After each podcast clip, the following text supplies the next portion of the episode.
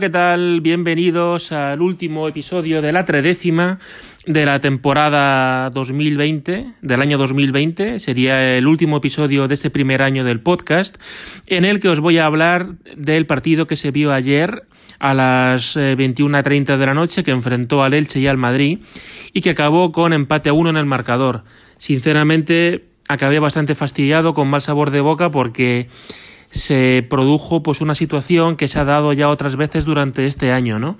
Que es que son partidos que tenemos controlados y que inexplicablemente los dejamos irse por el sumidero. Como por ejemplo se me ocurre pues el partido del Villarreal. Partidos que están controlados, en los que pronto en el marcador nos adelantamos, y en lugar de controlar el partido, de contemporizarlo, hacemos lo que dice mi amigo Ángel, el gilipollitas, y acabamos, acabamos pasándolo mal. Y ayer, de hecho, el Elche tuvo cuatro momentos en todo el partido, pero el partido termina con un paradón de Courtois a tiro de falta. Es decir, que, que, que, no puede ser que un equipo como el Elche, que sí aguerrido, sólido, compacto, pero un equipo muy limitado técnicamente, no puede ser que este equipo se vaya de ese, de ese estadio sin los tres puntos. Además, yo creo que ayer a mí no me vale tener la posesión, tirar dos, tres veces más, o sea, ayer el control del Madrid fue bastante insulsete. Únicamente hay que decir que sí, que empezamos bien, un tirazo al poste de Marcelo, un tirazo al poste de Asensio, que además justo en el rechace de esa acción vino el gran gol de Modric, pero ofensivamente fue ese fogonazo del primer tiempo y en la segunda parte la acción de Carvajal que la para bien Badía y luego el rechace de Ramos, que, que, no puede fallar esa tampoco. No, no fue un acoso como por ejemplo puede ser el día de Eibar, ¿no? Fue para mí un partido bastante, bastante sosete del Madrid y además todo eso fue aderezado por ayer para mí mm, una mala gestión por parte de Zidane. Por lo general sabemos, y de hecho de esto hablé con Alicia en el episodio de mi entrevista con ella, de mi conversación con ella, que Zidane suele ser tardío en los cambios, pero lo de ayer para mí ya es de delito. Es decir, hace los cambios en el minuto setenta y pico y además saca a los dos únicos jugadores que estaban ofreciendo algo diferente, que era a Tony Cross, que era el jugador que estaba llevando la batuta en el centro del campo y que hacía algo diferente, que no fuese en pases en corto, en horizontal, y Lucas Vázquez, que era el receptor de los pases de Cross y disparó a puerta en una ocasión con mucha intención y desbordaba y no centraba especialmente mal.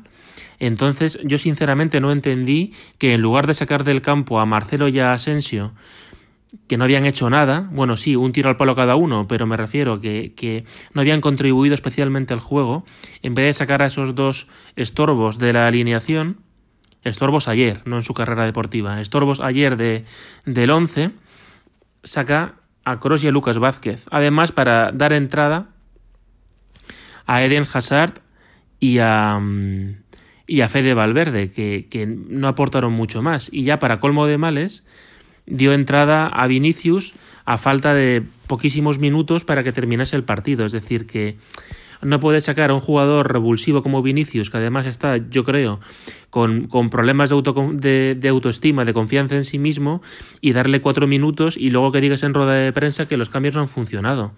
Es que los cambios ayer, sinceramente, fueron inexplicables, porque Hazard venía, para empezar, Marcelo se chupa todo el partido tras un mes lesionado.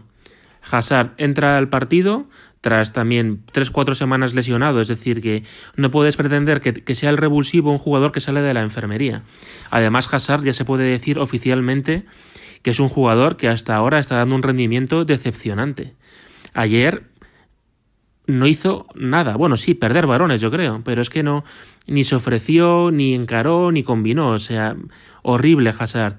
E insisto, para mí Asensio y Marcelo empezaron voluntariosos, pero Asensio participa muy poquito en el juego. Entonces, para mí Asensio no puede ser titular, sinceramente. O sea, tiene que dar mucho más.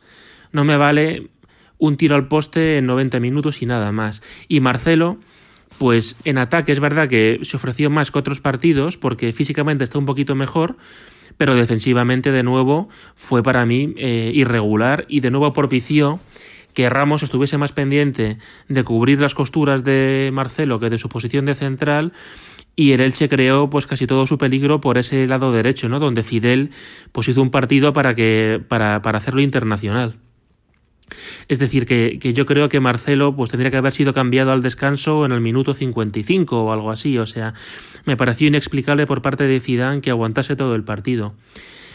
Otra de las cosas que yo achaco al equipo ayer, sí, pues eh, si ves el mapa de calor o el mapa de, de, de, presión de los dos equipos, el Madrid pues pasó casi todo el rato en tiempo de en campo del Elche, tuvo más el balón, presionó al comienzo, luego se olvidó de presionar pero, pero en cuanto a posicionamiento de los jugadores en el campo, fue como taparse los ojos y echar los dados y donde caigan. Si, si recordáis el partido, mmm, yo hubo momentos que, que, ya estuve por tirar la televisión desde, desde la ventana, porque es que veías que había cuatro jugadores concentrados en la frontal del área. O sea, estaba Benzema, eh, estaría, supongo, ya Ramos, eh, Valverde, quien fuese pero no estaban posicionados correctamente para, para ofrecer algo en ataque que no fuese los centros random. Y además, si vas a hacer, si vas a centrar, que me parece, a ver, no es el estilo que más me gusta a mí, pero si vas a centrar, por lo menos, pues da entrada a algún delantero cabeceador, porque Benzema no va mal de cabeza, pero no es un experto cabeceador.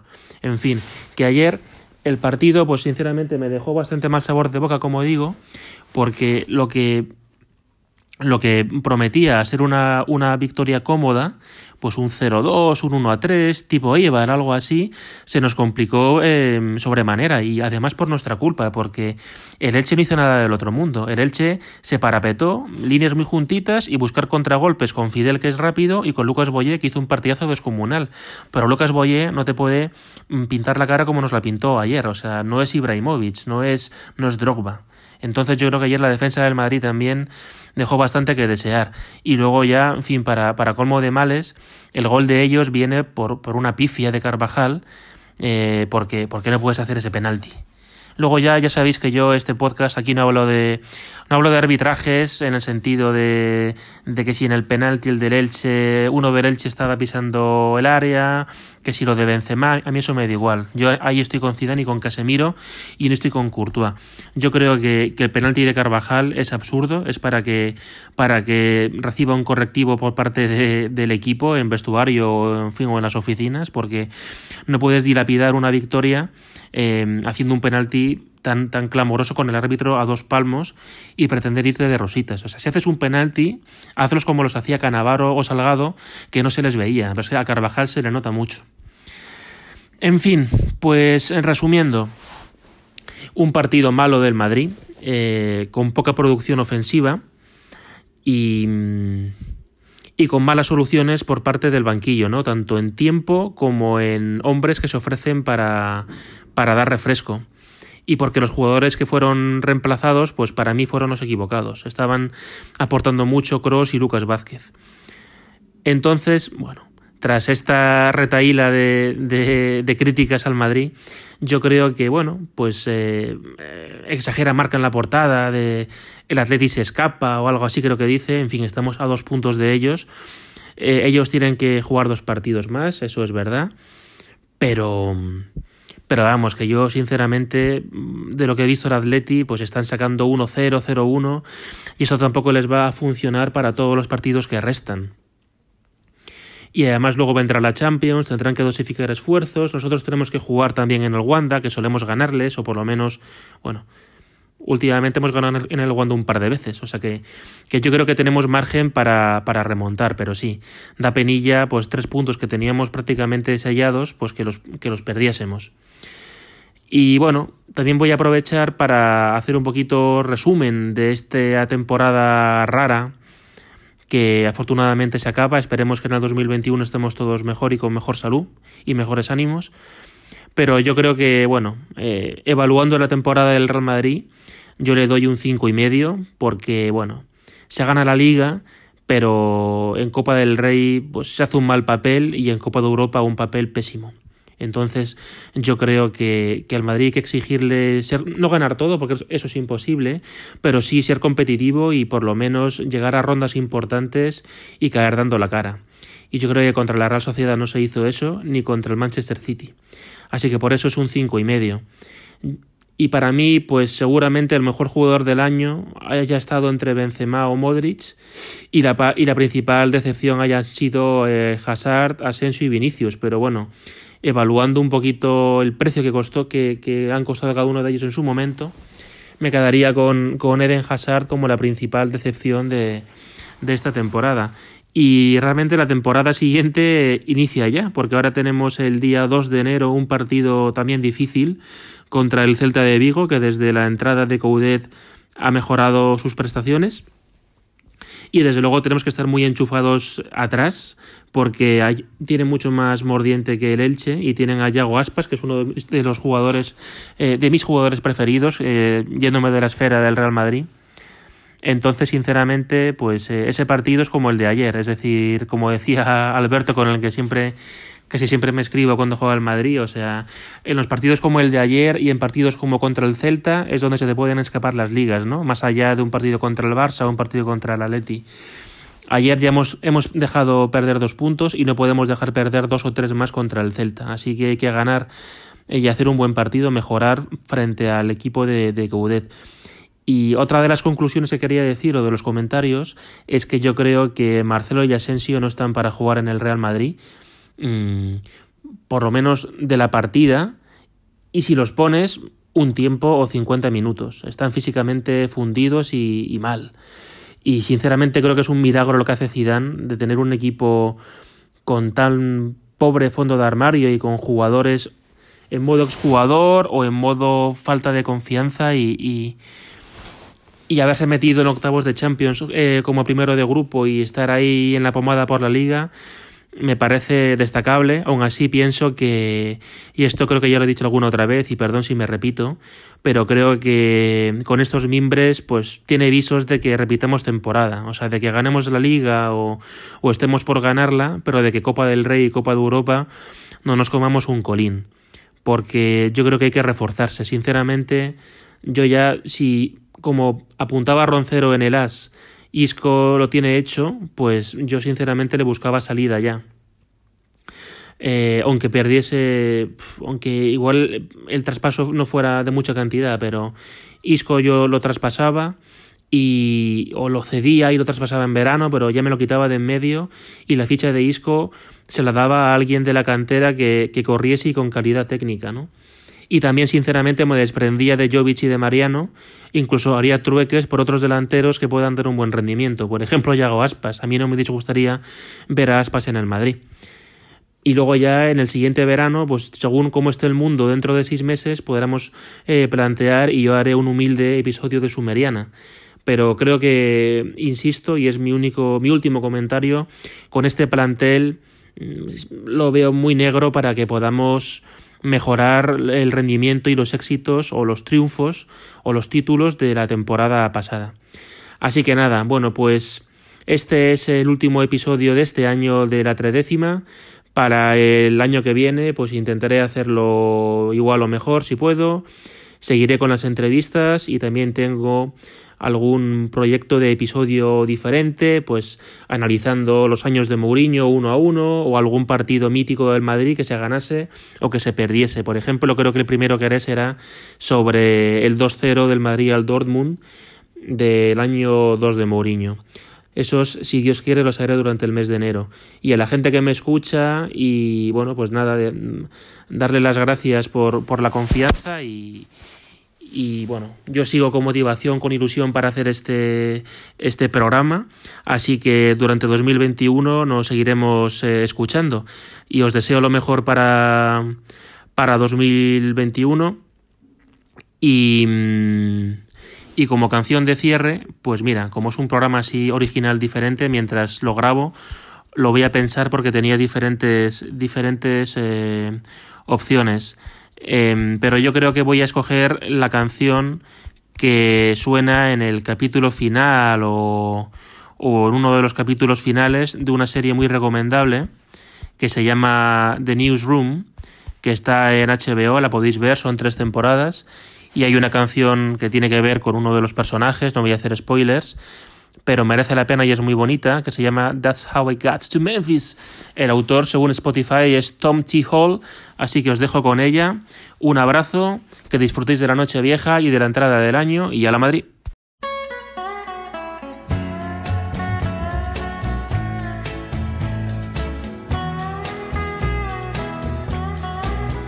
If you love somebody enough, you'll follow. That's how I got to Memphis. That's how I got to Memphis. If you love somebody enough, you'll go where your heart wants to go. That's how I got to Memphis. That's how I got to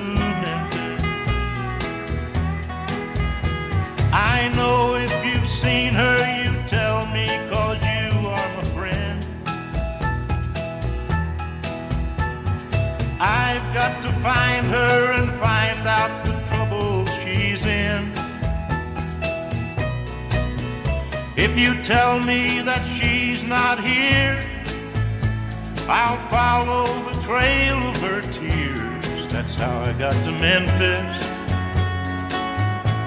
That's how I got to Memphis.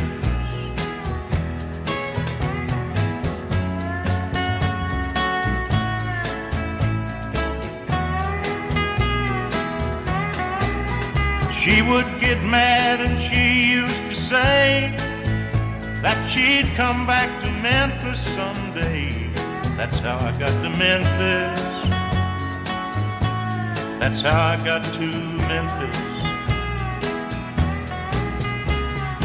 I haven't eaten a bite or slept for three days and nights. That's how I got to Memphis.